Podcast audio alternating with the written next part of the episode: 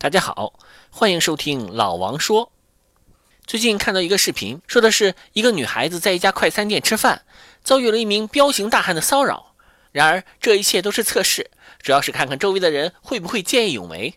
报告老师，这个题目超纲了，书上说我们最多只考到老太太倒地服不服。啊，同学们，这道题目呢虽然超纲了，但是我们还是要好好的研究研究。啊，那我们再来审一下这个题干啊。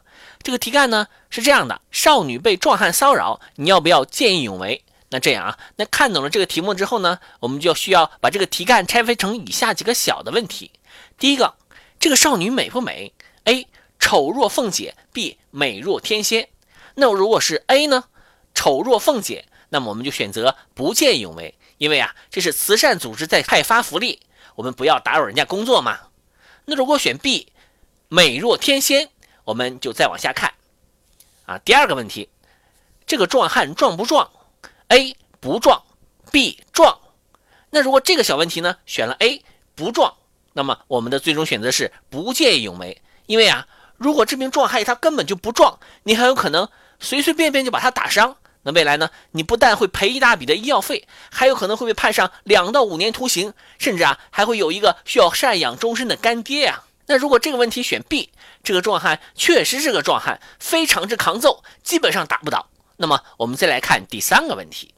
那第三个问题是，你是否武功高强，熟练掌握自由搏击、拳击、跆拳道、柔道中的任意一门或者多门呢？A 是，B 不是。那如果选 A 呢？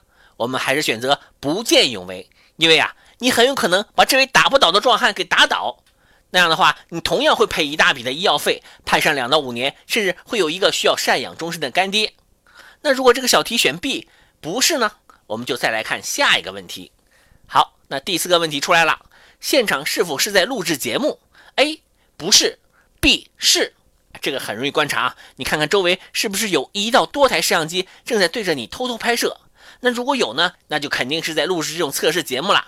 这个小题目如果选择了 A 不是。那么我们就选择不见义勇为。那如果选择了 B 是，好吧，同学们记住不要犹豫，抄起板凳，使劲往歹徒身上砸，抬起脚往他下身踢，伸出巴掌往他脸上抽。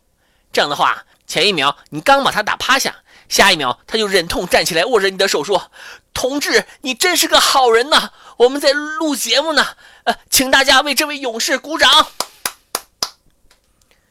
那有同学问了。那假如这个第四个题目我选了 A，不是录节目，但我还是想见义勇为，那怎么办呢？